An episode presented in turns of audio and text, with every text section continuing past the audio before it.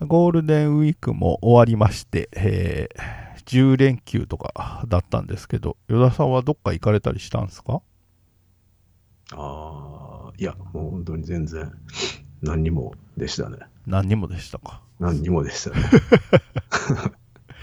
まあ、うちも何にもだったんですけれども、一番遠くに行ったのが、えーえーとアンデルセン公園っていう船橋にある、なんか、あのー割と子供たちに人気が高いというはい。公園で、まあ、いろいろ、あの、面白い施設がいっぱいあって、子供たちのためにね、あのーで、アスレチックとかやったんですけども、はいはいはい。まあ、えー久しぶりにこう10日ぐらい休むとこうあれっすね。本当にあのこの復帰後の4日間がもう辛くてねうーん。ちょっとああ社会復帰できないなこれと思いながまあ、リズムがこうね、やっぱりこう、変わっちゃうっていうのが大きいですよね。ら、うん、こうなんていうのかこのそういうこうにアジャストするのがどんどんどんどんね大変になってくるああ、年取っていくとそうかもしれないですよ、ね。年を取るということはですねあの環境にどんどん順応できなくなってくるっていうことが、えー最近しみじみとですね、うんあの日数がかかるみたいなのが、ね。のそうあのちょっとそのいろいろ職場関連とかが変わったりしてですね、はいはいはかなりあのわたふたとしておったんですけれどい。も、はい。だからその辺が本当に時間がかかんない。昔だったら、なんか、そんなん、あの、1ヶ月もすれば、もう、もうアジャストして、なんかこう、ちゃちゃっとやれてたような気がしたんだけどね。うん。ああ、もう無理なんですよね。こうなんかね。うん。その辺、こう、頑固になったというのか、こう、瞬発力がなくなってしまったというのか、うん。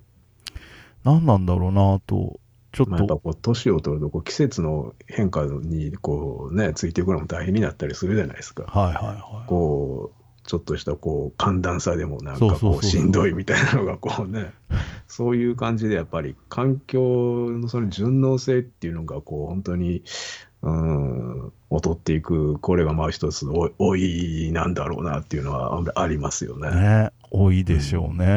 うん、いやー、こう、今、やっぱりまあいろいろとこあの世の中も変化のと時なのでね、はいはいはい。こう私もこうその変化についていこうとは思ってるんだけどね、うん。ついていけないんだよな。これか、これか、みたいなね。あの、あーあのおじさんたち大変だなと 見ていた、ついにあの自分の順番が来ちゃったなっていう感じがすごいしてね。まあもう徹夜もね、できないですしね。もう、もう無理ですよ、本当に。この間、久しぶりに10時ぐらいまでちょっとなんか、仕事を、まあなんかその、あの、時間的に、あまあゴールデンウィークサボっちゃったっていうのがあるんですけど、あの、一気にやんなきゃいけないことがあって、ガーッとやって、うん、やって、帰って、あの、寝て起きた時のね、翌朝の辛さと言ったらう、ん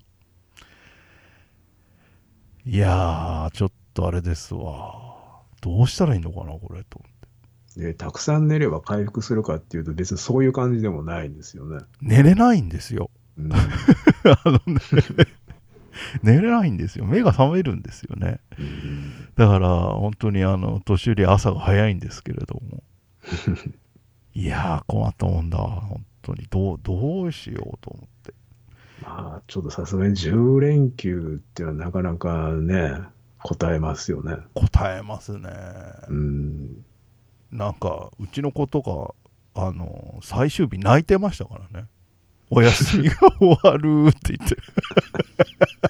お子様、お子様すげえな、その感受性とか思って感動しちゃったんですけど。うん俺もそう思うよ、みたいな。俺も、俺も泣きたいよね。本当にあの、あの、大人になっても子供を見て思うんですけどもそんな人間の本質というのは変わらないもんだなっていううんそう泣きたい時に泣けばいいんだよ大人だってとかね 子供を見ながらこう学んだりしてますよ。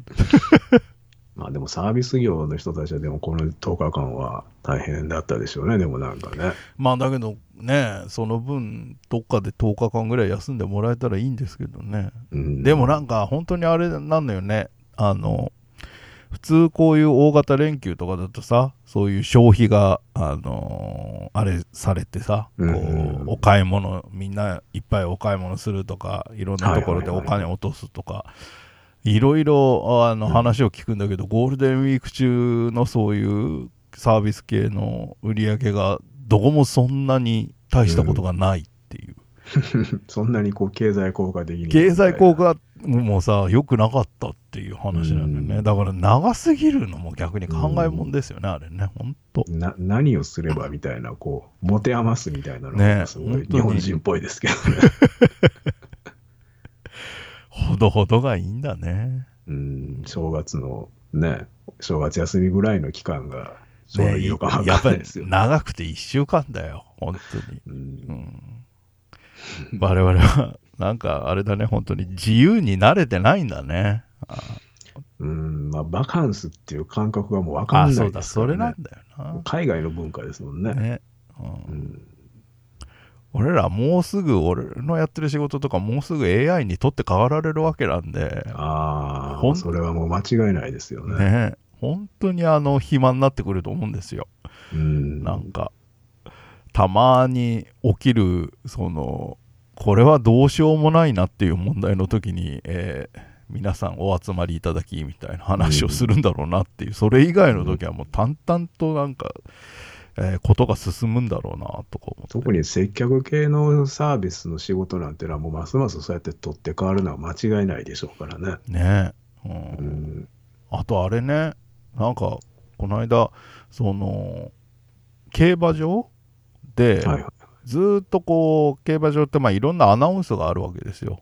うん。であの第何レースあのなん出走馬一番なんとかみたいなさ。はいはいはい。あれあれもう AI なんですってね。ええ あれもう。全部あれな人じゃないんだってああ。だまあもちろんそれってなんか競馬場によっては違うんだと思うんだよ。今でも、うん。あの実況っていうかそういう、うん。あのアナウンスしてる人がいるところもあるんだけどそういううなんかいっぱい喋るというかさあのあとさ払い戻し金は1着何番500円みたいなさ、そういうやつとかはもう AI なんですよって言われて。えー。え 全全然わかんなくって全然気がつかなくって、普通にアナウンサーの人が今でもこう原稿を持って喋ってるもんだと思ってたからさ。まあもちろんあれですよ。実況中継とかやっぱりね今でも、あのー。ーいや、でも実況だってそうなりますよ。まあだからそうなの。もう数年ね、後、戦戦況を見てね、ね。こう、的確的確な解説をみたいな、それは間違いなくやるでしょう。ねえ。むしろ間違いがないないよね。あのうん。時々アナウンサーの人間違えちゃってる全然違う馬がなんか来ちゃったって言ってねあその馬じゃなかったみたいな本当にあるんですけど、いや実況の解説の仕事のは、もしかしたらなくなるかもわかんないですね。ねえ。あんうん。もうだからそういう本当に自分たちのその生活のところにさ意外にももうどんどんどんどん入ってきてるんですよねだから、いつの時代に、その、例えば野球のスコアボード、ゼロが並んでるのを見て、これたこ焼きみたいなっていう時代がいつ来るかですよね。ねえ 機械が果たしてそういうことを言ってくれる時代が来るのかっていうね、ほんまね 脅威ですよね。脅威ですそういうシャレを言う、ね。そうそうそうそうそう。いや、でもあれは本当になんか、ツッコミとかはある程度 AI でできそうな気がするよね。だから、そういう研究はなんかありますよね。ねそういう文脈を拾って、まあ小、そういう小説とかを書くっていうのもありますしそうだよね。ね。そうそうだよね。うんだって、癖が強いわとか適当に言っとりゃ結構ね、面白いもんね。こんばんは、馬乗りラジオです。えーっと、これもね、AI になるかもしれない。これも、あの、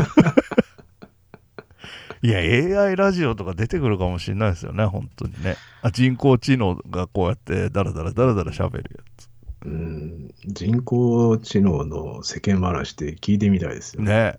うん、愚民どもがさとか言うんだよね。人間がさとかだって世間っていうものをどういうふうにこう認識させるというか、まあ、そういうのって経験値があってこうできることじゃないですか。はいはいはそのその部分をどういう形で AI が担って世間話っていうのをこうね。いね。楽しみですけどね。うん、いやでもさあのしみじみ思うけどさこう人の知見ってあるじゃないですか、はいはい経験値というかさ、はいはいはい。あれはさまああのーもちろん職人の世界では受け継がれたりとかするわけとかってもあるわけじゃないですか。まあ、うん。あのこうそういう専門的な世界はさ、うん。あの秘伝のタレとかさ、うん。まあ、この焼き方はみたいな、だけど基本はさもう死んじゃえば全部その経験値とかはさゼロになってそうですしまうね。なんそうですね。なんかだからそれをこう集約してさこう、あのーあこうこの経験だみたいなのさ、うん。こういろいろ教えてもらえるこうねあれになればいいのにとはまあ思そのこうんですけどね。うどんな業界でもそうですけどその属人性の高いことをこういかにあのなくして効率よくっていうのはよくまああるじゃないですか。はいはいはい。まあ、そういうのが、まあ、まあもちろん AI として取って変わっていくってことなんだろうなと思いますけど。でもさ、うんそのもうさあの下手な効率性 AI とかいうよりさ、はるかに俗人性の方が効率的だったりするそうあの回り回って見るとそっちの方がみたいなこともまあまあまああるのは間違いなかったりはするんでね。ねうんだからなんか本当にあのそれをするために3人ここに配置しますみたいな「いや、あの1人でやってたんじゃなかったっけそれ」とかっていう そうそうそう。だから、なんか、こう、確かにこうカバーできる人間が増えることは、まあ、もちろんそれはいいことなんだけれども、でもなんか、なんか結果的に回りくどくなったり、なんかね、向いてる業界向いてないし、業界ありますけどね。あるんで、僕本当に見極め難しいね。うそうそうそうそうそうそうう。ん。だ難しいとは思う。んだ何でも共有すればいいっていう世界でもなかったりっていうね。ね。あのだから Slackってあるじゃないですか最近よくあるチャットツールあんなんさ Chatworkとかなの Slackとかさなんかもう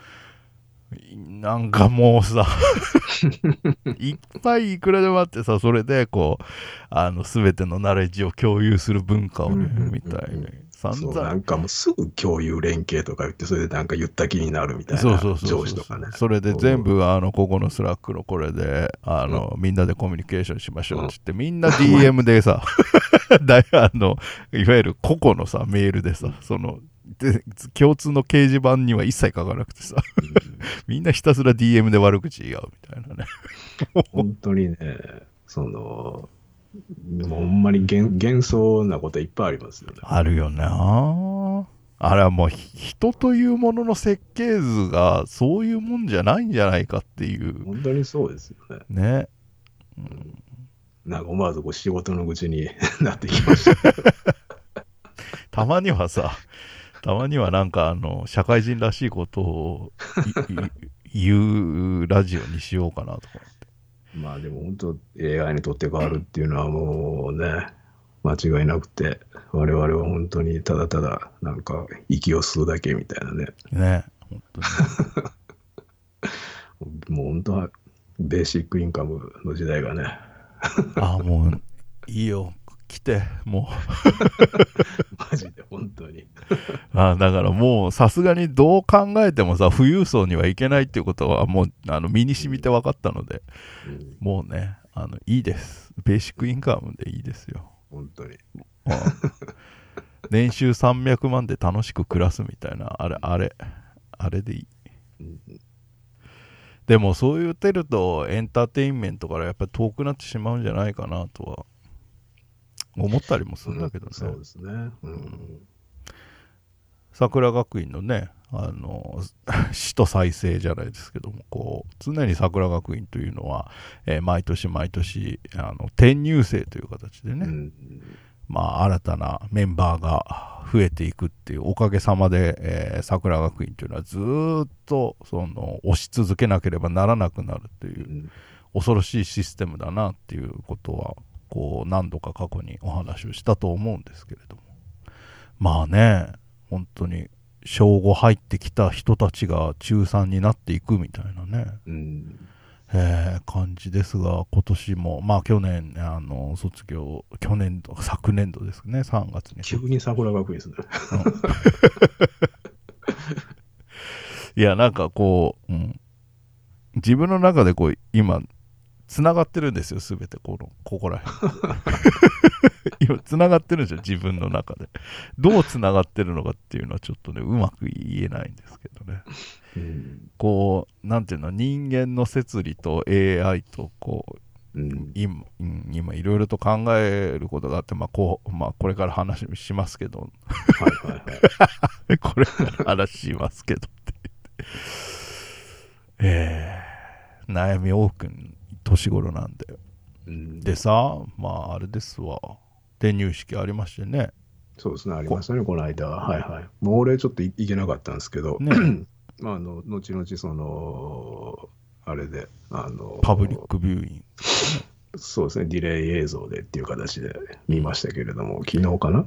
うん、見ましたけれど。3人卒業したから3人入ってきたわけですね。もうここのところはもう12人を維持するっていうのが、まあ、あの例年という感じですかね。例年10人になった時にね終わるんじゃないかみたいなざわざわしたもんですだが、うん、えーあれからまあ結局12人体制がまあ、フォーメーションを維持できるっていうのが一番、まあ、理由なのかなっていう気もしますけれどもね。ね。うん、であれですよね、え3人入ってきて。そうですね。1人はあのアクターズスクール広島の、うん。えー戸高さんっていう人うん。もこの相当仕上がってるっていう。だから、あの、アクターズ広島ね、あの、もうだから、もうそこでそう革命少女っていうユニットもすでにこうやってた人なんで、はいはだからステージもあのかなりこなしてますしい、うん。うんまあ、それぞれこう、ね、スクールっていっぱいあって、やっぱそこでこう発表的なものをこうやるっていうのが、どんなところでもありまして、で、まあ、そそのアクターズの中では結構、その、バキバキに踊るユニットみたいなイメージがあったんですけれど、うん。だから、そういう、まあ、ほぼ、あれですよ、だから、うん、パフュームとかね、あの、そういうところの後輩に当たるわけですよ。ですね。こう、うん、こう、まあ、桜学院的に言うと、こう、杉本まりりとか、ねあと、まあ、中本さんとかねの、こう、後輩ということで、うーん、ね、だから、精鋭なわけですよね。精鋭ですねうん。でまあそれだから、そういう人が、こう、まあ、いわば即戦力みたいな感じじゃないですか。はいはいはいそういう人が、こう、桜学院に行っても、なかなか珍しいパターンだなとも思いましたけどね。そうですねまあ、うんどちらかというとこうチャオガールとかなんかそういう。今年はチャオガール系は多分いないですこね。うっていうところからこうなんかふわっと入ってきた子がまあうん。の伸びていくみたいなうん。感じのとこだったんですかね。だから、こう、アクターズでそういう活動をしてたので、まあ、まあ、よ全然こう、桜学院みたいなところは別に、まあ、ソロなりなんなり、またそういうので、普通はやっていくのかなとは思ってましたけど、まあ、うん。でもまあ、もちろんこう入ってくるってことは本人の希望がっていうのももちろんね、あったはずなんで、うん。こう、いやいや所属させられたわけではもちろんないと思うんでね、意外な感じだなというか、だから、こう、すでに、こう、転入生にして、めちゃめちゃ踊れるっていうね。うん。うん。すげえな。まあ中本さんも最初からバッキバキでしたからね、ううんん。まあなんかあれですね。こうちょっとこうあれですかね。こう引き締めというか今回のその、えーそれ以外の正午の木村咲咲也さんっていうのはねさっきはもうね、キラキラすぎて、今の。桜学院の生徒の名前って、こう初見じゃ読めないみたい読めなくなってき。たね。年々厳しいんですけどね。佐藤さんのね「こう愛と桜」と書いて何と読むみたいなね、あ、I、IO? みたいなね。あ、あなんかな、なんだろうと思う。ネオって読むんですって。ねえ。えど、どれが、愛がどうやってねって読むのよ、みたいなさ。そういう当て字ってありましたっけね。いやー、めでるとかだら、めおとかだったらわかるんだけどさう、ねだよ。ねだもうさ、いやー、もう。難しいですよね。木村詐欺屋っていう、まあ、小5の子は、あの、Perfume のね、レッドミーノーの PV とか出てた人らしくて、ね。あの、ノッチ役みたいな、うん子供じ子供時代設定のノッチ役みたいな感じでこう出てた人みたいで、まあすでにまあそういう頃からあの子役として、まあ、アミューズでっていう人で。で、この佐藤ネオって人も、まあ、こう、アミューズのオーディションで、こう、選ばれた、あの、人ということで、まあ、今年だから本当、チャオガール系的な感じので、こう、採用っていうのはなんか、うん、ないですね。ね。そうですね。うんこれはあの、佐藤ネオさんって佐賀県の方でね。そうですね。こうなんかなんか九州の系譜もありますからね、山出さん、いやでもこの佐藤さんはすごい、もう、さ初めてじゃないですかね、桜学園史上、本当にお嬢様感があるっていう。ああ、そうなんだ。うん、なんかあの、バイオリンを披露してましたからね。情熱大陸のテーマを弾いてましたね。出た。出た。でもめちゃめちゃ習い事をこうやってるっていうね。ああ、ええとこのええところ。お嬢さんなん、お嬢さんが入ってきたんだなっていう。あら、うん岡田がね、結構入学時そんな感じかなと思ったら、うん。案外庶民派だった感じはしたんですけど。うん。本物のこうお嬢様がみたいな。あらら。うん。結構あれですね。もう即戦力幅広い感じで。そうですね。だって今までの桜学院のこう、ある歴史を振り返ると、割とこう、言っちゃなんですけど、こう、人間に慣れてない、本当に猿のような状態にここうね、入ってきて、で、それがだんだん人になる進化っていうのが、こう、それが桜学院の面白いみたいなのがあって、あまあ、特に今年のね、生徒会長になっあ。た藤平香の、ね。藤平香のなんて入ってきた時、本当に猿でしたからね。いやね。本当に。あの、菊池モアですら本当に猿みたいな感じまあまあまあまあまあまあ。でそういう人が徐々にこう人の顔形になっていくっていう のがこう醍醐味みたいなとこありましたけどちょっと今年はもうすでに出来上がった人が来ちゃったなっていうのがねこの今さ、桜学院の あのオフィシサイトのさ、生徒紹介のところに、まあ、1列目、2列目、3列目、4人、4人、4人なわけですけれども。はいはいで、結局、今回の転入生って今、今、中1と小5なので、一番下なわけですよ。はいはいあの、一番下が一番出来上がってるからね、この佐藤、戸高、野崎、木村っていう、この野よ崎野崎とかも本当にまあ小6でしたけども小5の時からも出来上がってましたよまあね、まあ、一応一番プロっぽいんですよね、ここ。うん。まあ、2段目のふわっとした感じね。あの本当に今年の中2とかあのすでに入ってた中1とかもなかなかやばいメンツで このふわっとした感じね。まあそのパフォーマンスレベルが全然悪いとかいう人じゃないんですけどなんかねやっぱこうこうちょなんとなくのボングラ感があるのがいいんですけどああまあまあ、それでもいいんですよ。のびのびと楽しくやってくれればいいし。っていうのはあるんですけどね。でもあれ下、からの追い上げがなかなかねなかなかすごいことになりそうだから、この、この3列面白いなと思って、中3はまあさ、もうね、ラスト1年っていうことで、うんね、やっぱり心にいろいろとこう、帰するものがあるでしょうから。うんで、この2段目のふわっとした感じうんで、一番下のものすごい仕上がってるっていうう。ん面白いなと思ってね。で、このね、はまあちょっとなかなか今までとは違うなんかこう、うん、面白い。まあ初っ端からこうガーッといけそうな桜学院な体制になるような気がしますね。ねまあその転入式ではねいつもあのあるそのいわゆる生徒会役員的な発表があるわけじゃないですか。生徒会長が。生徒生徒総会っていうのがまあそれぞれね役職っていうのがね。ねえーうん。ついて散々我々もさなんだその頑張れ委員長はとかさうん なんだそりゃみたいな倉本みたいなことはずっと言い続けてきたわけですけれど、ついに今年ですねそのトーク委員長森桃江ということに対して、森桃江自身がうん。その場で反論したという、まあね、まあ、今年はまあでもね、うーん、その役職はなんか、うん、まあ、順当で言えば順当なところもあるし、うん。うん、ええっていう感じもあるし、というか、結局藤平かのがせ、えーと会長。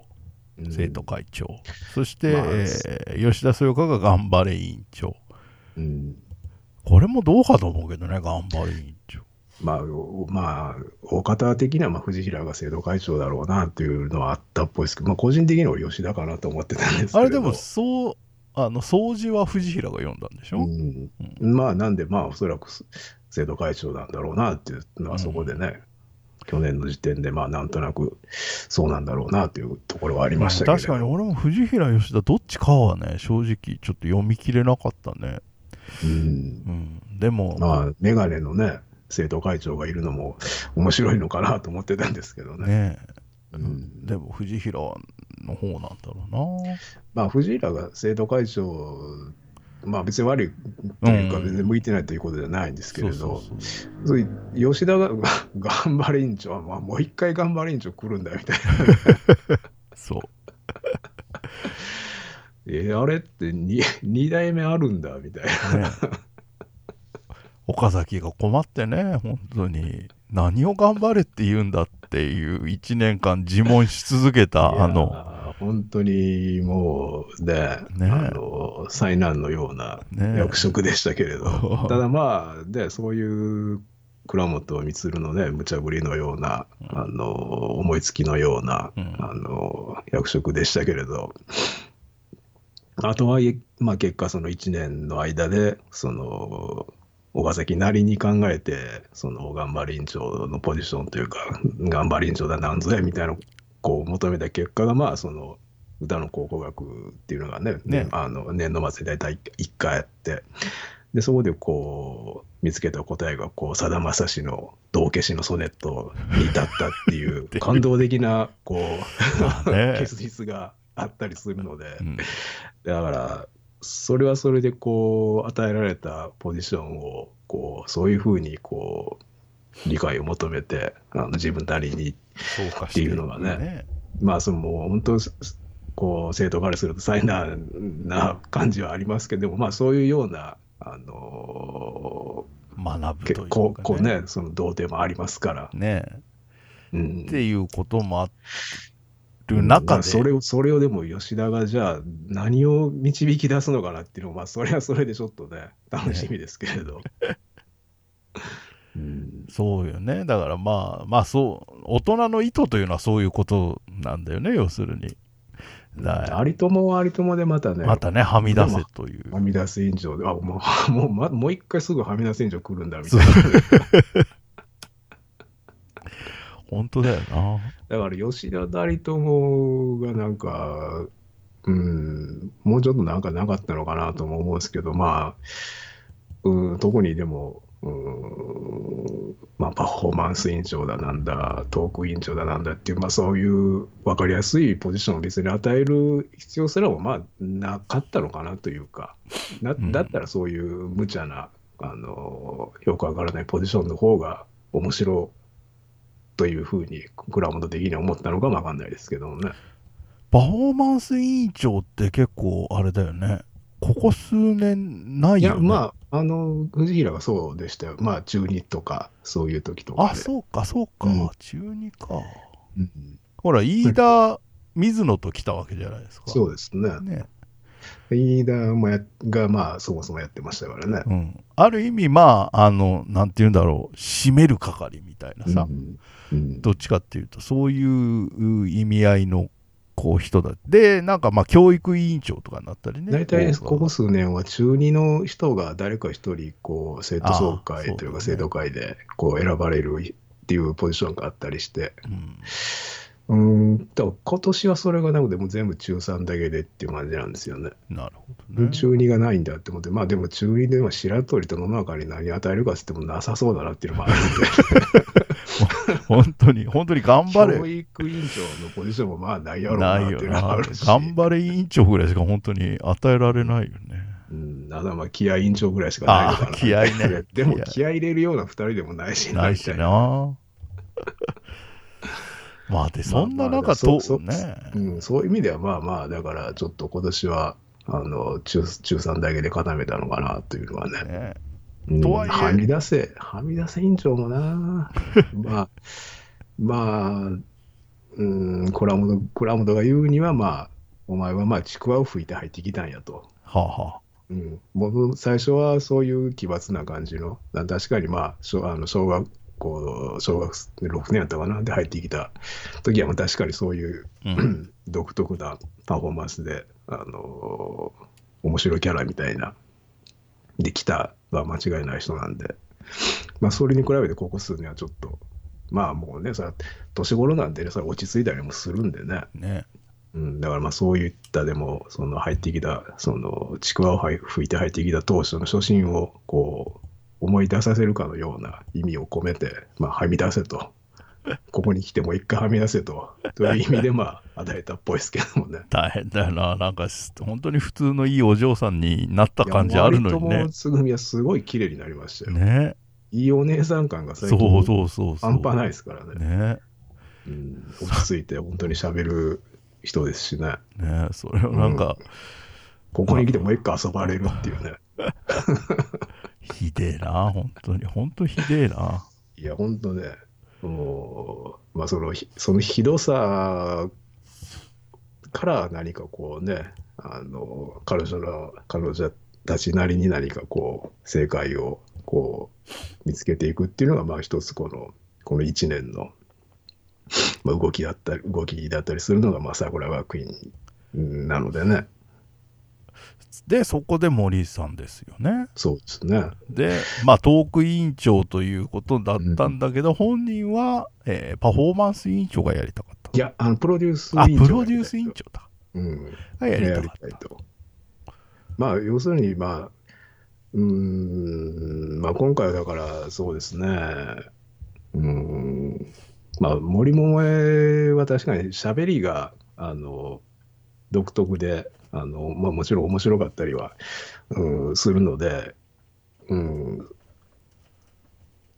だからトーク委員長、まあ、うーん、まあ、分からなくはないけれども、でも、その面白い、しゃべる喋りが面白いっていうのと、トークで引っ張るっていうのはまた別の事件だとは思うんですよね。はいはうん、自分として、その、なんだろう、あの、トークでまとめて、えーこうし進行を引っ張る、引っ張っちゃんとこう引っ張っていくっていうのと、その個人の喋りの面白さってやっぱり違うとは思うんで、だからそういう意味ではなんか違うかなとは思うんですよ、確かに。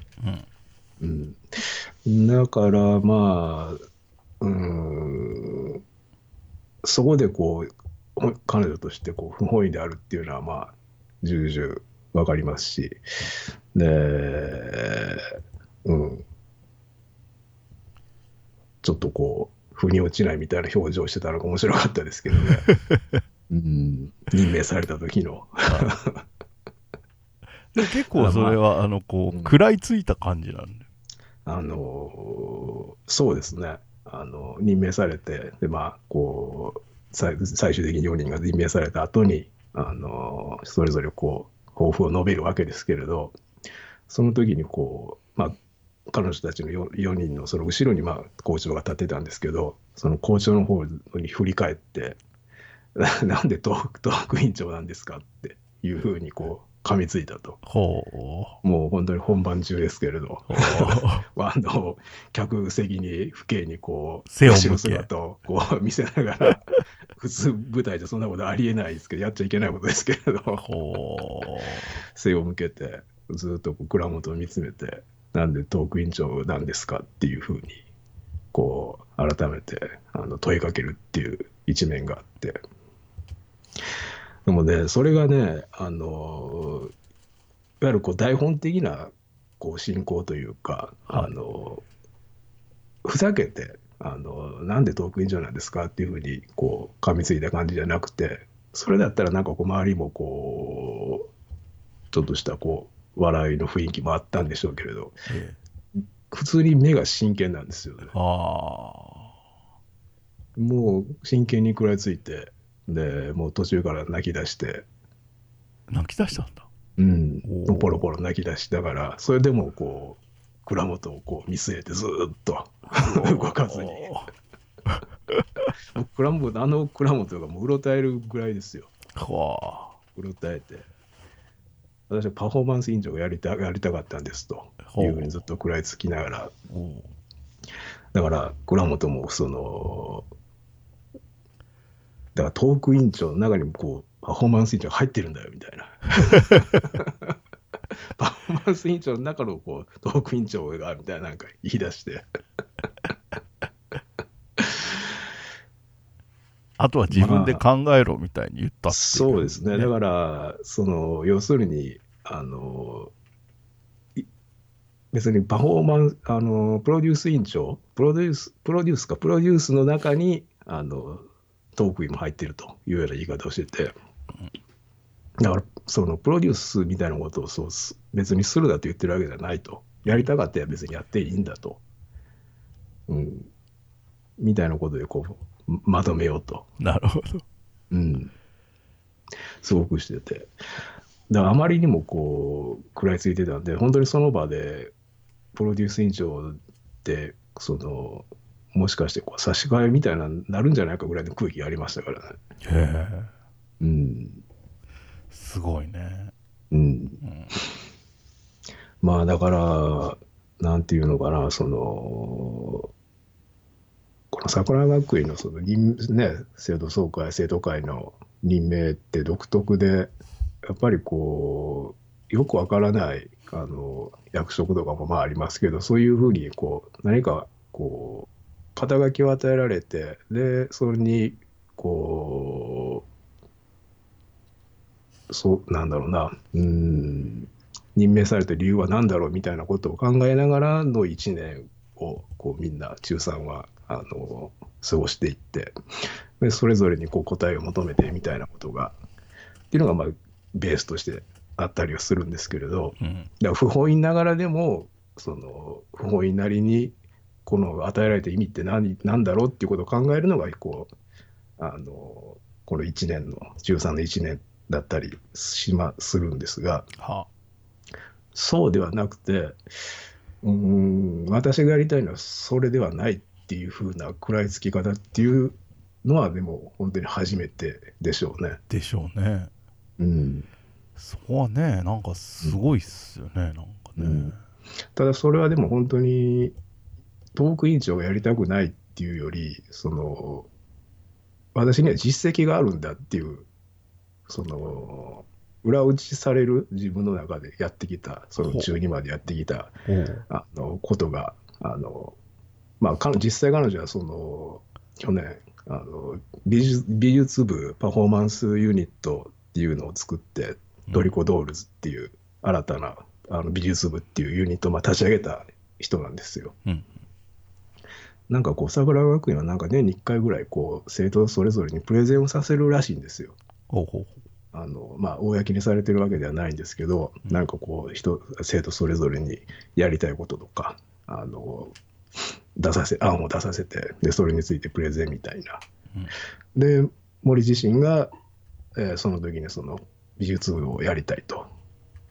でこれこれこういうことまあきちんとプレゼンしたんでしょうね彼女なりに。でそれがこうきちんと採用されてで楽曲も作ってでかちゃんと形ユニットとして形になって披露できたっていうところまで、えーなったのでまあこうここ最近の桜学院あんまりこう新規で部活っていうのはそんなにやっぱなくてまあ基本的に受け継いでっていうことが多いんですけれど、うんそういった中でその森桃主導でみたいなのができたので、まあ、よほど彼女にとってそれは自信になってたことだと思いますし、でやこれこういうことがやり私はやりたかったんだなっていうのがこう、自分の中であったから、だからこそ、その、中3になったら、あのプロデュース的な立場になって、あの仕事をしたいっていうのが多分大きかったんだと思うんですよ。うんだからこそ、そこその、東北委員長っていうふうに任命されたの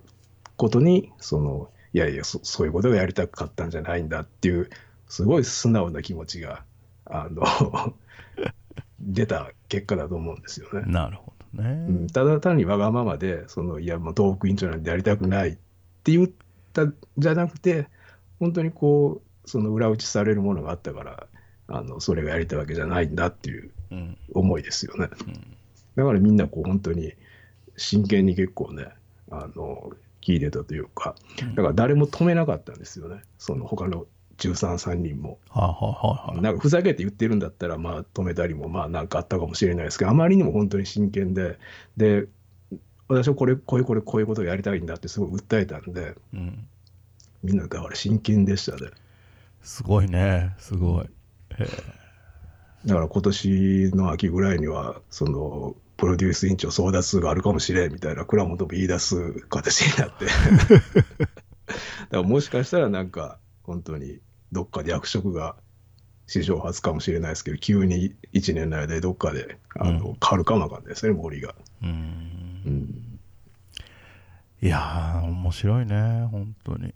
いや、だから立派だなと思いました立よ。派だね。うん。もうわがままで言ってるんじゃなくて、本当に自分のそのやってきたことにすごい自信があって、っていうことで、あの、意を唱えるっていうのは、だそういう、うーん、そういうなんかこう、まあ、まあ、反抗じゃないと思うんですよ。そういうでも意見のをきちんと示したっていうのはすごい、後々の後輩にも向けてのアピールでもあったような気もするんですよね。うん。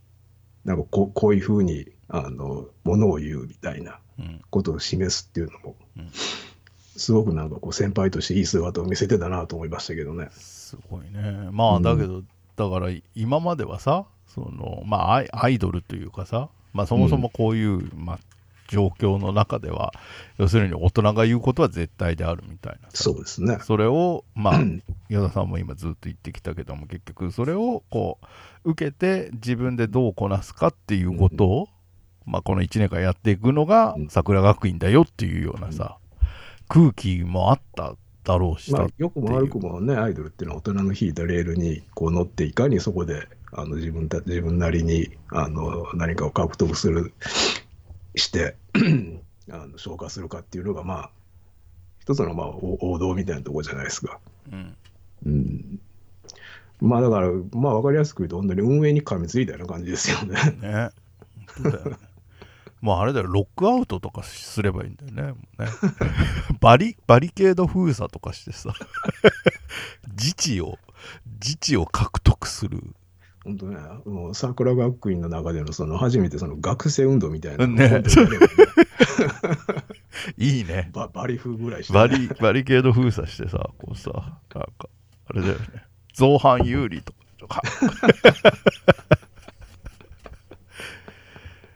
こここでそれをこうややると、あのね、段階の世代が、こ今回のこの展開というか、本当にもうスリリングで、うん本当に手に汗握る感じで、こんな面白い転入式はもう史上初だったんですけあど、ーこれはでも本当におそらく森戦は舞台化すると思いますね。なるほど学院祭で間違いなく。やっと本当に素晴らしかったですからね。あの初めてですよ、その、ものを言う桜学院で。いやいや、本当にの、ノーと言える桜学院っていうね。ね、すごいよね。うんだから、ここ、まあ、それなりにさ、やっぱり、もうほぼほぼ10年ぐらい、こう、積み重ねてきたものがあるわけじゃないですか。うんいや、でも、でね、倉本校長の言うことは絶対みたいな不分率があってね、ね、で、それで来たところもあったはずなのに、いや、ここに来て、そういう展開かっていうのはね、うん。いや、実に頼もしい。あ、そんな、なんかこう、かた、な、なんだろうな、その、もうそこまでこう、確固たる、あの、個人というものが、あの、確立していたんだな、森の中にと思いましたね。ね。これはやっぱうん。個人のそういう資質だろうね、なんかそのそういう風な空気が醸成されて出てきたようなものというよりはさ、うん。うん、だからなんかそのもう不満がものすごく溜まっててみたいなさ、うんでいつかは言ってやるみたいな空気がまあこれまでにあったのかどうかわかんないんだけど、でそういう風にして出たというよりはもう本当に今言ったようなその自分たちのやってきた流れの中で当然のように、あのー主張するみたいな、うんまあそれをこう言いやすい空気みたいなのがまああのー作られてきたのかもしれないしね。うんっていうところでもしかしたらその仙台とかこの今までの中でのあのいい風校風みたいなもう校風だよねもうね。があったのかもしれないですけどねうーん、でも本当に本番中の本番中でしたからね。そうそういうのって本当に勇気いったと思うんですよ。ね本当だったらだからもうだ台本通りにきちんと進行して時間通りにっていうのはね間違いなく やらなきゃいけないはずなので、だからまあわね我々は本当にそのあの生徒桜学院の生徒総会とかさそういうふうについついあの学校として彼彼女たちの教育教育の場としてさあの見ているんだけどもやっぱり裏ではプロとしてのそのきちきちっとやらなければならないということを、えーみんな理解してプロとしてステージに上がって、まあ、やってるまってね、この中3の間で将来を決めなければならないみたいなところもねね。あったりする彼女たちなんでね。ね。だからよりその自分のやりたいこととか自分のポジションみたいなことを見つめ直さざるを、ね、より得ないポジションにやったりもするので。うーんだからこそなんか、あの最後の1年なんだしやっぱりこう言うべきことは言いたいと思って高まったのがそその今回の転入式のそういう騒動というのかうーんだったんじゃないのかなっていうね。すごいね。すごい、うん。だから俺らさその磯の時代とかあったわけじゃないですか。はいはいはいはででおそらく磯の時代でこう結局彼女たちは全員あのまあ、残らなかったわけで残らない選択をしたっていう、このことに対してやっぱりそのプロ意識的なもののあの問題がもしかしたらあったかもしれないということでそこから後にこう、まあ、黒沢さんが入ったりとか、まあ、黒沢さんはその前に入ってたか、とかあるいはそのそういうふうに外仕事を解禁するとか、い。うんいうような形で、まあ、あのもちろんこう教育というかそういうふうにあの自分で考えていろいろやっていく場ではあるんだけれどもプロとしてのその、えー一線はきちんとキープしてねっていうふうになっていったのかなと。いうふうな形がある中でさ、なんかまた教育っぽくなってきて まあそれはそれですげえこっちとしては面白いんだよね。うん。まあね、うん、でも本当にその、なんだろうな、食らいつき方はね、尋常でななかったんでね、うん、もう、任命されるまで、こっから出ないぐらいの、あ。このライブを終わらせないぐらいの粘りようだったんでね、はどんだけ客にケツ向けんねんぐらいの、いやだから関係なかったんですよ。いや、関係なかったんでしょうね、ね、本当に。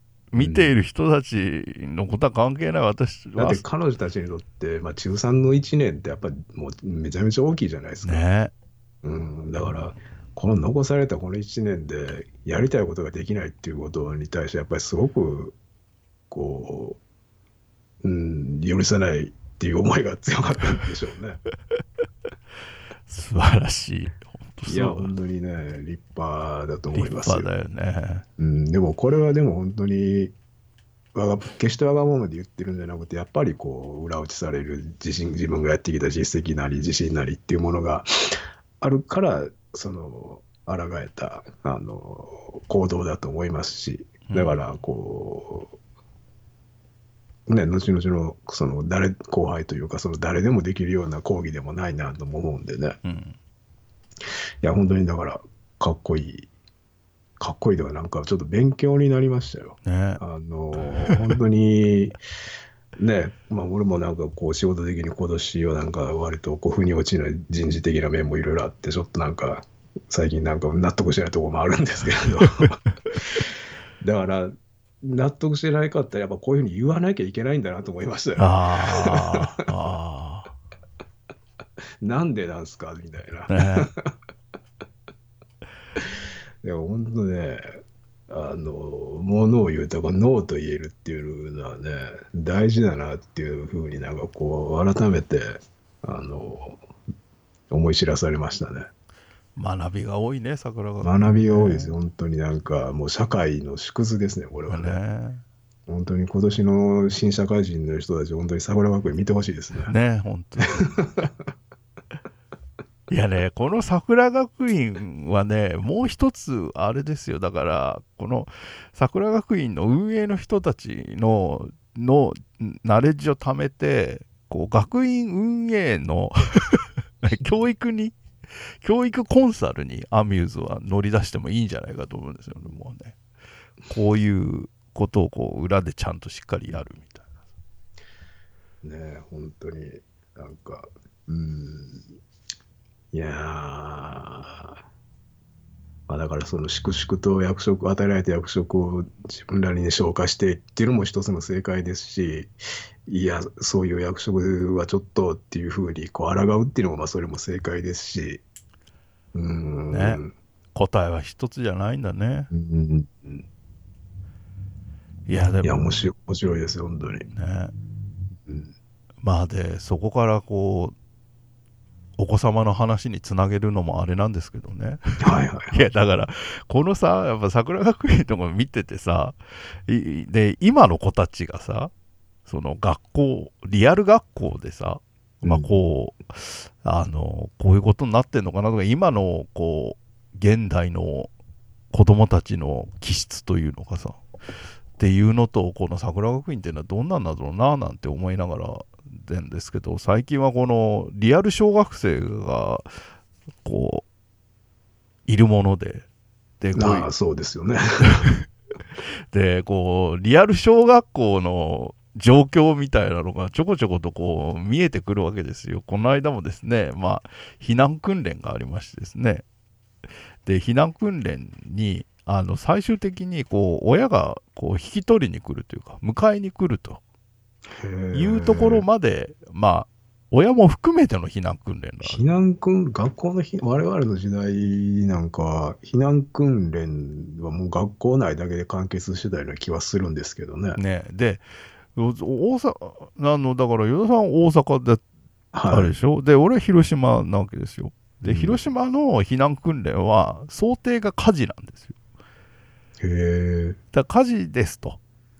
だから火事だから避難しましょうはいはいとはいい。うことなんだよね。で、消防車が来て、なんかあの噴水とかやってみんなでわーとか、はしご車は、うんそうですね。なんか消防車とか来てましたよね。ね、であと、あのー消火器のあの実際にこう消火器をやってみ使ってみましょうこみたいなことをやる、まあなんか、あのー俺らはほらそう事業がぶっ潰れてそれになるのが嬉しくてもそうですよね。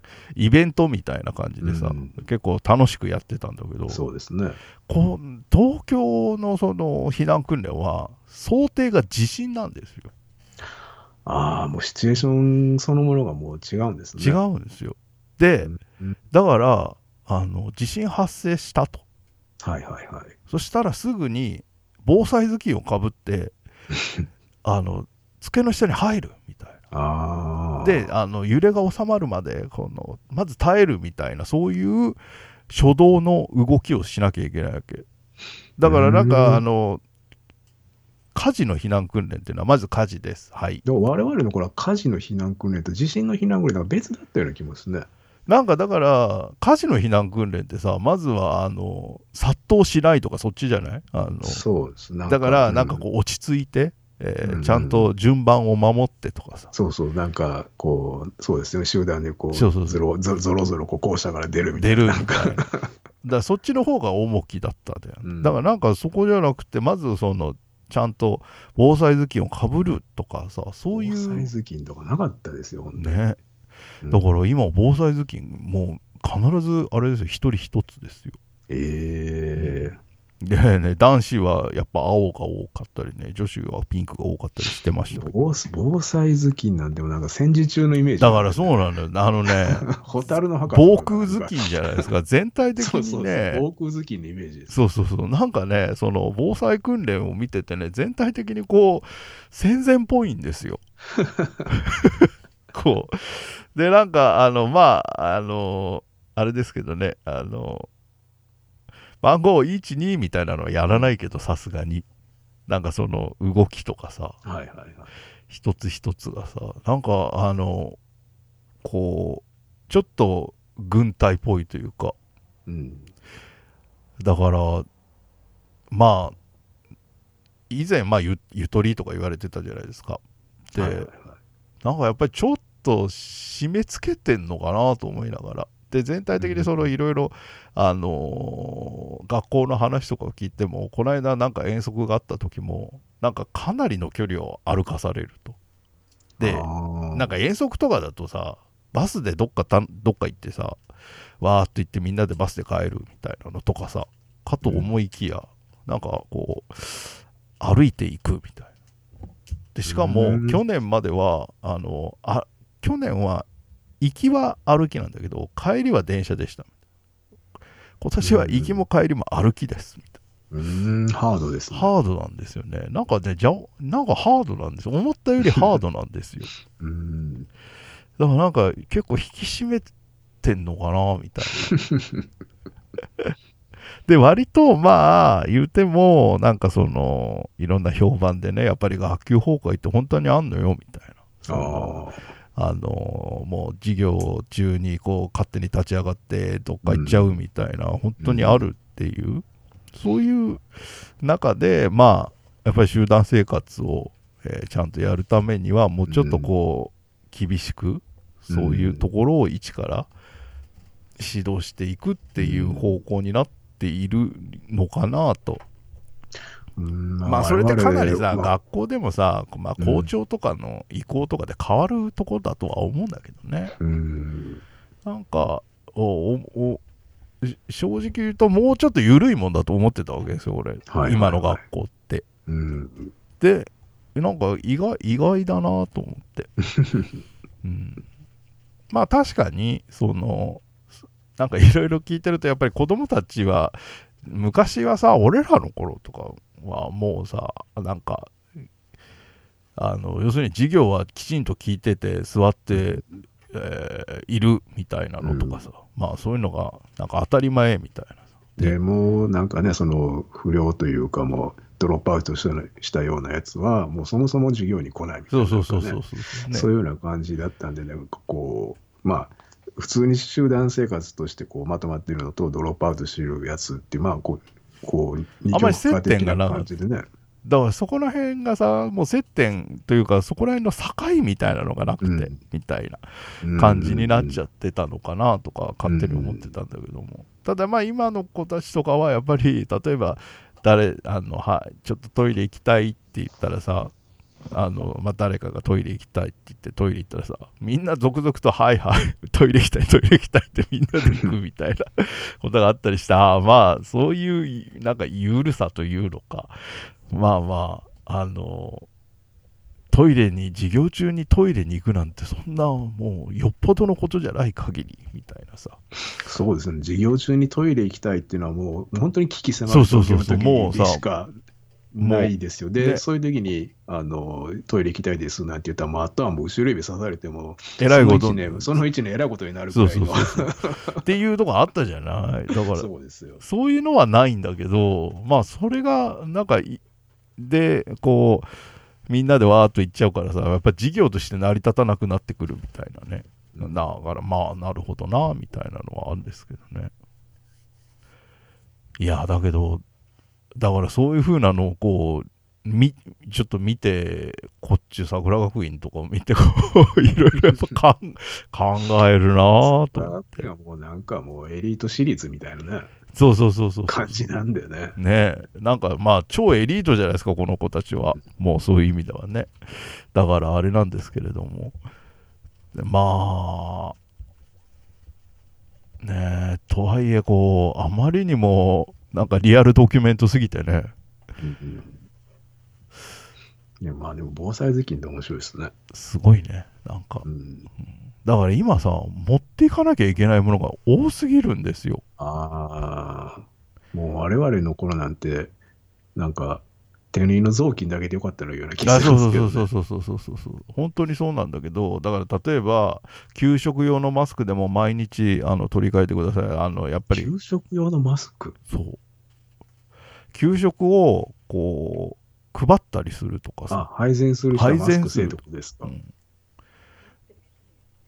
でへだからなんかうんマスクは毎日洗って持ってくるみたいな学校は用意するんじゃないですね。うんなんかねな。なんかすごいっすよなんか、そうですよ。昔に比べると、なんか、学校は用意するというか、その、あの病院とかもそうですけれど、そのね、公的な施設なりなんなりって、昔はいろいろこう、用意してくれたりしてたものが、今は何でもお金取られたりするじゃないでねすか。そうなのよだから全部病病院とかでも入院してるしてたら、まあ、それなりにその着替えなり、あのなんなりっていうものは、割と本当に昔は病院側でなんかこう管理したものが、もう今全部、もうこっちでね、こう自腹でみたいな感じじゃないですか。ねそうなんだよね学校もそんな感じなんですよ、今ね。うん、でまあうん俺らの頃もさそりゃあのハンカチとちり紙は必ず持ってきましょうみたいなのあったけどさ、そうですね、その、まあ、マナー的な部分もね、含めて。うん。今さそれぐらいはありましたけど、まあ、でも、どうなんですかね、その細かいマスクだなんだとか言うとね。あとなんか不思議なのはさ今さちり紙にさえ名前書かすんだよどうやって書くんですか？あのポケットティッシュあるじゃないですか。はいはいポケットティッシュに名前書くんですよ。はい。ポケットティッシュって、え、ポケットティッシュもしかして学校指定とかあるんですかさすがにそれはないけどねでもああのなんかティッシュのイメージってなんか広告入ってるイメージそうそう あのね駅で配ってるやつねそうそうそう。だからか、多分ね駅で配ってるやつ持ってっちゃダメなんだと思うあとあんまりこう、ふさわしくない感じするじゃないですねか。キャラクター系とかダメだと思う。もう本当にあの白いやつみたいなさ。そうなんてでも本当買いに行かないとダメじゃないですか。そうなのよ。買いに行かないとダメなのよ。めんどくせえ。でね、よくできてて、これ買いに行かなきゃダメじゃんとパッと思ったらコンビニにあるのよ。うーん。ああ、これだと思って。あ、真っ白なやつがあるわけですか。そうそうそうそうそうそう。なるほど。なるほど。これは、要するにそういうあの学校のためにあるんだと思って。気がつかなかったなぁと思って。ティッシュ、ティッシュなんてもらうもんのイメージ。もらうもんじゃない？本当に。うんまあ今でも俺でも今でもさ、まあもうね、昔は竹藤でしたけあ、まあ、消費者、消費者金融のね広告がバンバン入ってるねバンバンあの駅前行ったら消費者金融がガンガンくれてて、最近はもうさ、ないからさ、それが。一回それ持たしてみたらどうですか？それに名前書いてみたいな。ほんまにね、竹藤みたいなの書いて、FG はダメでしょって吊り下げられるんですよ。終わりの回で。終わりの回で。竹藤を持ってきてる人がいます、みたいな。怖え、怖え。へあの、んだから、結構、思ったよりそういう締め付けというか、ーうん。うん、あってまあさすがにこれはお一番面白い話はさすがにちょっとであんまりリアルすぎてできないんであの前あれですけど 本当にねなんか大変ですようーん。そういう中をね生きてきてこうやってまあモデルとモデルというかいろいろ芸能活動してっていう子たちって一体 どういうことを日々考えてんだろうなと思いながらね。まあでもね、リアル学校、まあ桜学園の生徒がね、その日々通って、リアル学校ももしかしたら普通に私立かもわかんないですけどね。ねまあまあいいとこのいいいねいところ私立みたいなね。もうそんな公立なんてみたいな世界なのかもしんないんだけどさ、うん。いやーすごいまあ、公立か私立かっていう選択はなんか、ね、難しいですね。親としてはどうなんですかやっぱり私立とかの方が、なんですかね。本当難しくってその自分がやっぱり経験した中で言うとだんだんだんだんそのやっぱりこう受験とかを得ると経て、まああの高校はまあ高校受験で入りましたけどだんだんやっぱりそうやって選抜されていくとこう同じような人たちになっていくわけですよ。うん、でまあその公立とかまあこういう誰でも行けるというか今選抜されてない状況で行くとやっぱりいろんな子たちがいるわけじゃないですか。幅の広はいはいはいい。ねあのまあ頭のいいやつもいれば悪いやつもいるし家庭環境がいろいろ複雑なやつもいるし、なんかそうなんかっていうのもいいっぱいいるまあそれがいい意味ですごいいい勉強にえーなるケースもあるからうん。なんかだからある程度まではそういう公立のいろんな子がいる中で、だから社会っていうものを、そうそうそうそう、ねまああの、どのようにこう触れさせるかっていうね。ねうんだからいきなりそういうある程度同じような子たちというかさ、うんうん、の中にあのポンもう最初からいるような、まあ、変な話、うあの慶応の幼稚舎みたいな世界からだとっていうのはどうなのかなっていう思いもあるんだけど、まあその実際にそういう例えば中学受験した方がいいよって勧めてくれる人とかの話だと、もう中学とか学級崩壊してるのよというもう本当に。ああ、もう今のその普通の公立の中学でがってことそうですか？そうそうそうう。ーんっていう話があって。だから我々の言ってるその幅の広さみたいなのとはもう超えてると。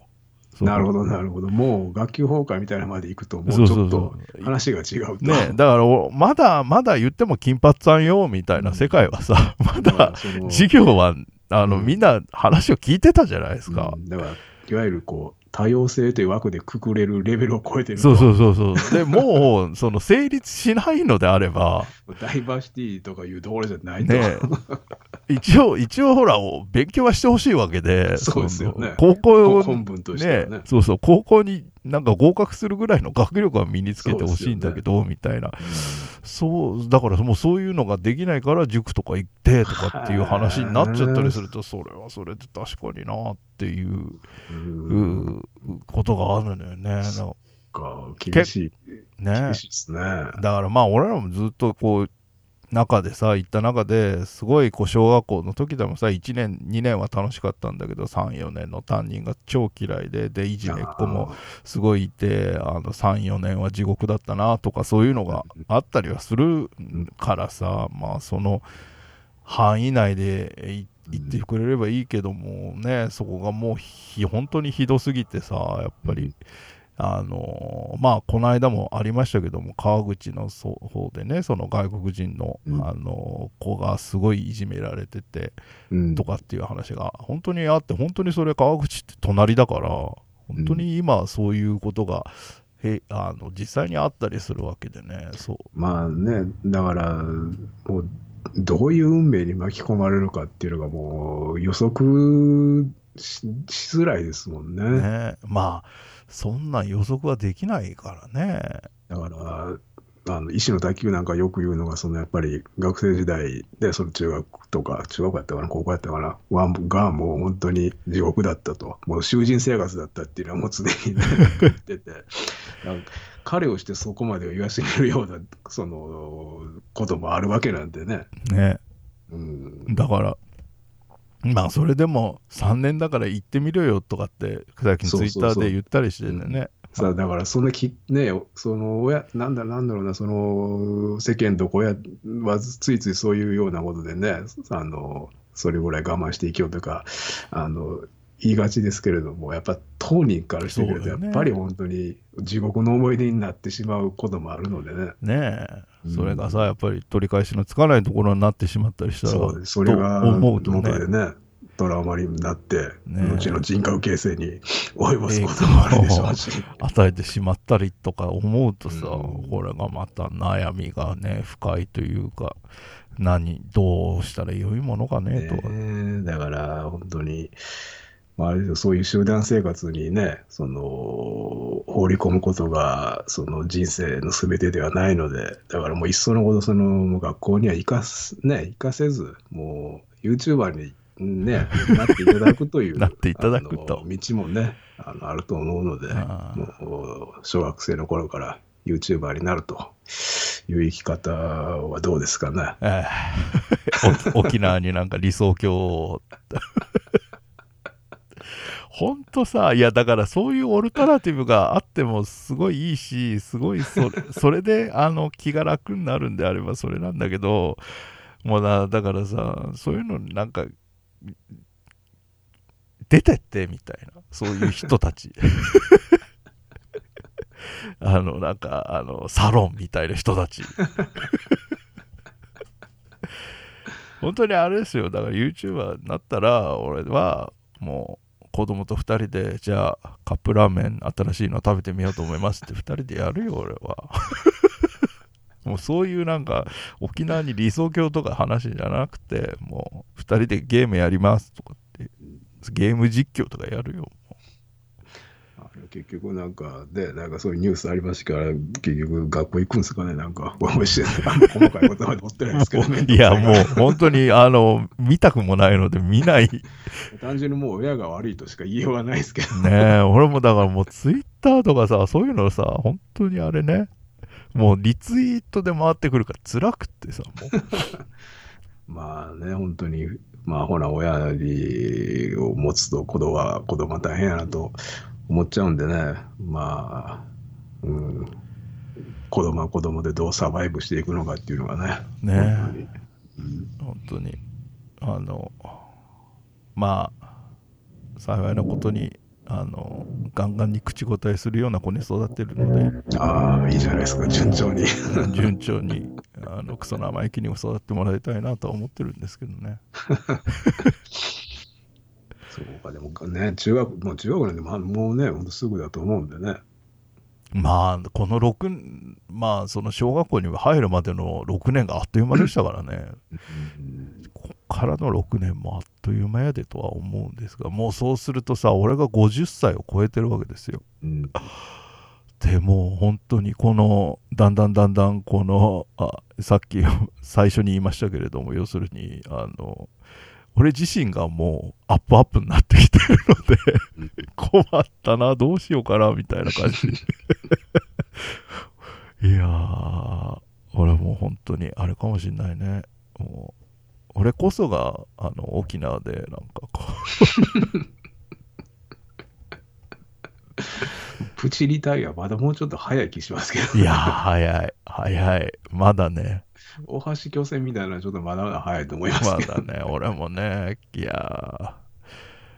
俺もスパッと上岡龍太郎みたいにねもうスパッとこうやめるんだみたいな。うん。あんな人生を送ってみたいですけど。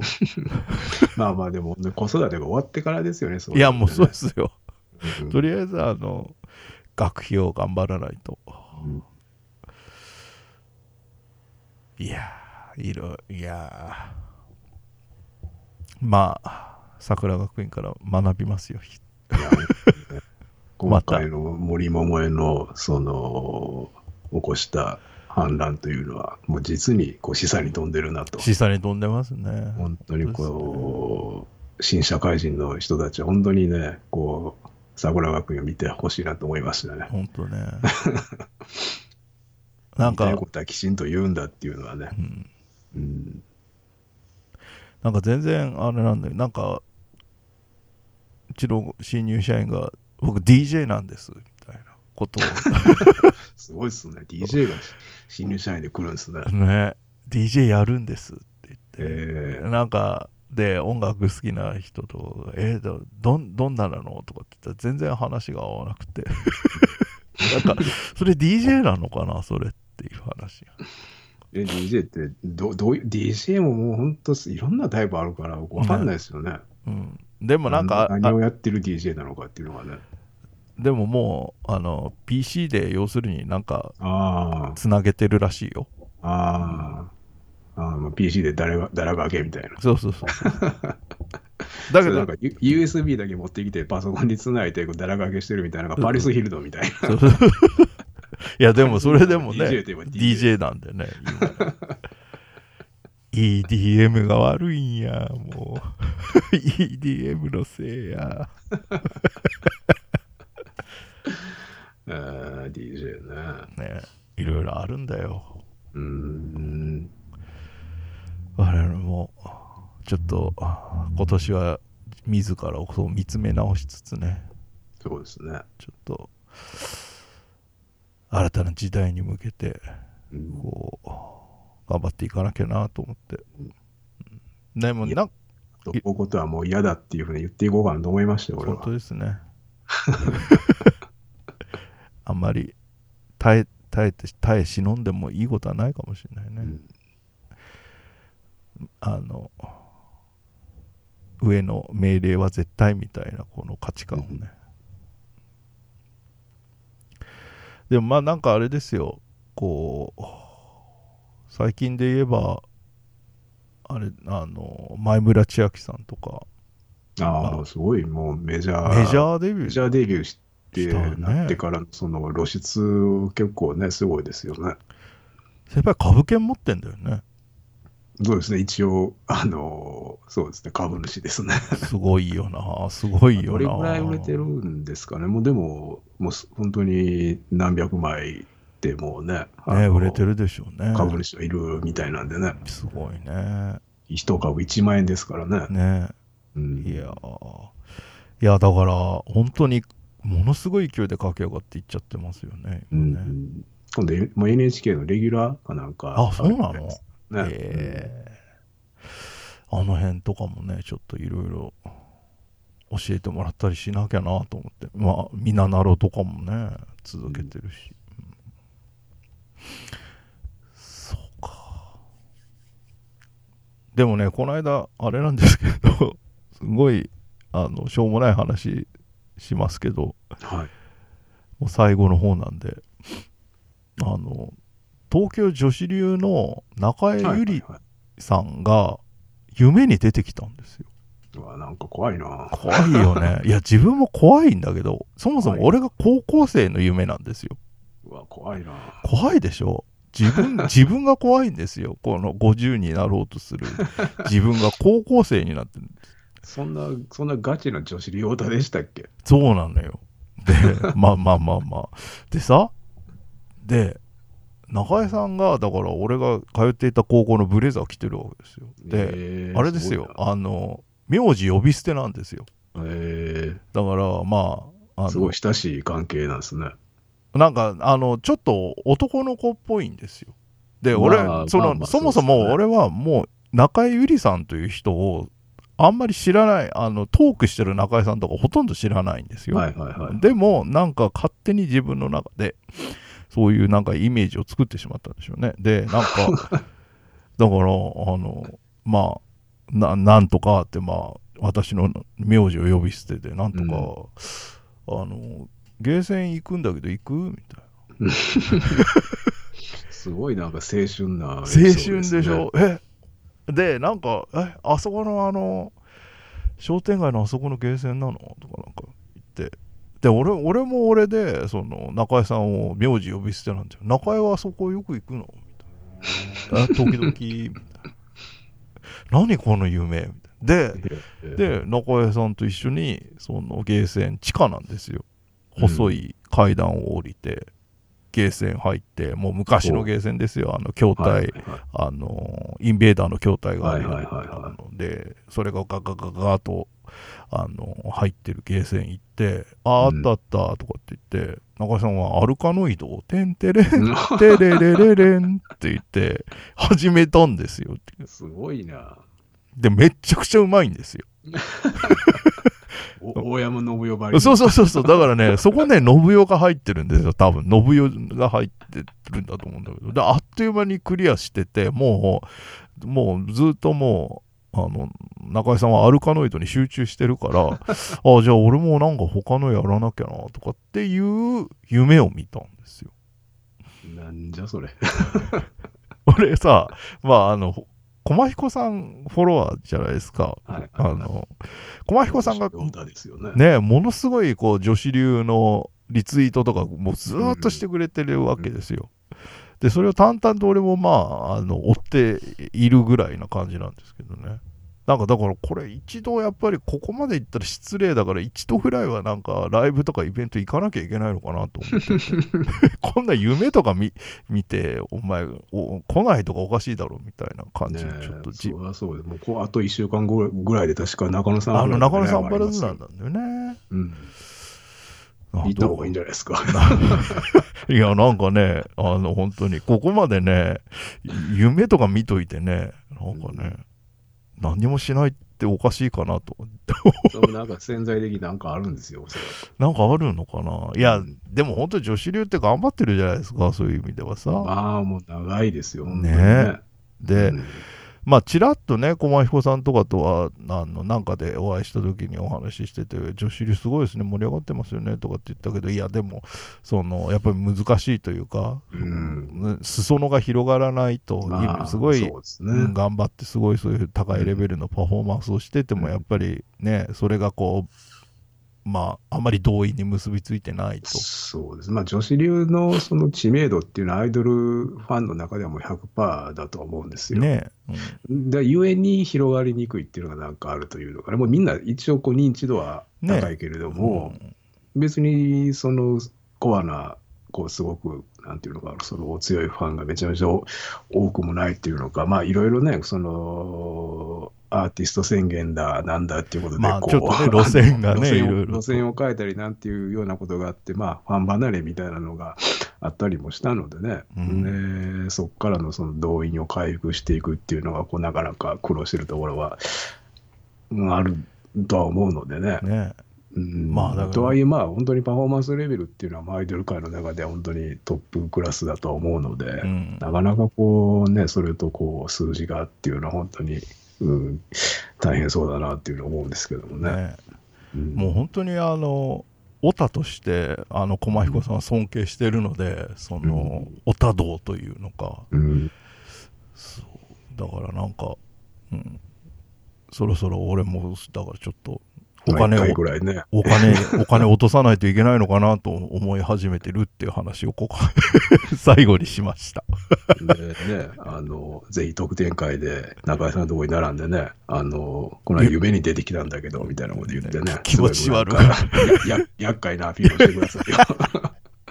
まだ俺さ、握手会って行ったことないですからね。握手したことないですからね、アイドえ、ルと。マジですか？えパフュームダウンしてなかったでしてないんですよね。握手とか、そうか、する前になんかもう、もうダーって売れちゃった感じあもうだからの最後の最後のチョコレートディスコのリリーベの六本木の毛布とか行ってたら握手できたのかもしれないけど、そこをあのそんなあの俺がアイドルイベントに行くなんてみたいなまだあったんですよ。ようなプライドで。そうそうそうそうその時の自分を殴りたいみたいな。っていうことがあってね。だからこれはもう、もうその、やっぱりこう、つそれをこう、なんて言うんだろう、突っ切るしかないなと。もううん握手はしないっていう。ええそうなんですか。いやもうぜひな、ここで中井さんで解禁してほしいな。中井さん、アルカノイでやってたんですよとかって言ってるもうさ、ドン引きされるじゃないですか、そんな。すげえな、うぜえファンが来たな、みたいな。そうそうそう。うわー、うわーとか。うぜえ新規が来ちゃったみたいそうな。そうそう。ありがとうって言うけどさ、みたいな。へ最後まで聞いていただいてありがとうございます。この話をしたかったですけどね。ちょっと吐き出しとかないといけないような気がしてきて。えうんまあそんなでございますが、最後に与田さん何かございますでしょうか？そうですね。うん。なんかもう暑くなってきましたね、急にね。暑くなってきました。もねう今日30度近いぐらいのね。ね、半袖。うん。超半袖ですわまだあのとりあえずでもゴールデンウィーク中に毎回あのいわゆる暖房系は全部切り替えるので、よかった切り替えといてと思って本当にうん。扇風機本当にいるわと思ってうん。うんそうそう。で、それで、こうしてエアコンちょっと最近買い替えたんですよ。おおおおうん。10年ぐらいのやつ、10年以上ぐらいのやつがちょっとついてたんですけど、ちょっとさすがに燃費というか、その電気代もね、あの、まあ、今の省エネのあれに比べると、あれかなと思ったんで、ちょっと買い替えてみて。うん。まあ、今のはすごいですね。あのー、もう Wi-Fi とか、Wi-Fi でなんかこう操作できるんですよね。えそうなの？スマホから。すげえな。だからその帰ってくる前にスマホで外からあらかじめ冷房つけといて、帰ってきた時にはいい感じに冷えてるみたいうな、わができるみたいなね。ーあの、帰ってきて死ぬ死ぬ言いながら窓開けることがないの？もうあらかじめもう5分10分前に冷やしとくみたいなのが、やばい。スマホでみたいなね。怖いわあとなんかその、じもう今って自動でフィルターとか掃除してくれるんねあ、。そうなんだよね。あれ、ね俺も次買うんだったらあれにしようと思ってる。いやー、すごいですよ。ね自動でグイーンって動くんですよ。へーって思って。すごいよね。人は本当に何もしなくて良くなってくるんだよね。いいよいよ何もしないなっていうね。あの一番すごいやつっていうか一番すごくないもうもう当たり前なのかなその自分が動いてるところに風が行くっていうやつあの、人センサーみたいな。そうそうそうそうそうそうなんかこう、人の気温とかど、人がどこにいるかっていうのを感知するんですよ。ね、うん、ここに向いてなんか動くみたいなね。ね怖えと思って。怖いよなで、これでなおかつこう無線 LAN で Wi-Fi とかでしょ？うんなんか、こういう情報どこに行ってんのかなと思いますよね。な人がいるいないみたいな情報を感知するわけなんで、あねいや悪用されて、これ 悪用されたら怖いなと思いますけどね。本当だよね。ああの冷冷房切れたよし行くぜみたいなね。そうそう、あ、今人の人いないがしないみたいな、そなかね。うんそうそうそう、情報がね。全部分かっちゃうもんね。やべえあと10分で帰ってくるぞみたいな。そう、なんか、こちょっとこ高性能というのか、なんか、うん、なんか次元が違うもんが今、今のエアコンって作り作られてるんだなと思ってびっくりしましたけどね。AI や。いやー AI が悪いんや。もう、何でも AI に取って代わられますね。ね。うん俺ら、取って代わられるんやな。もう、ほんと早くベーシックインカム来てほしいですね。本当に。結局最後がベーシックインカムで終わるっていうかな。ベーシックインカムデータお金で全部こう得点からにつぎ込むみたいなね。ろくでもない生きロ方をしてックでもない人生だね。我々ちょっともうちょっと2019年人として頑張ろそうですね、本当に。う はい。そんなんでありがとうございました。またお会いいたしましょう。さよなら。はい、さよなら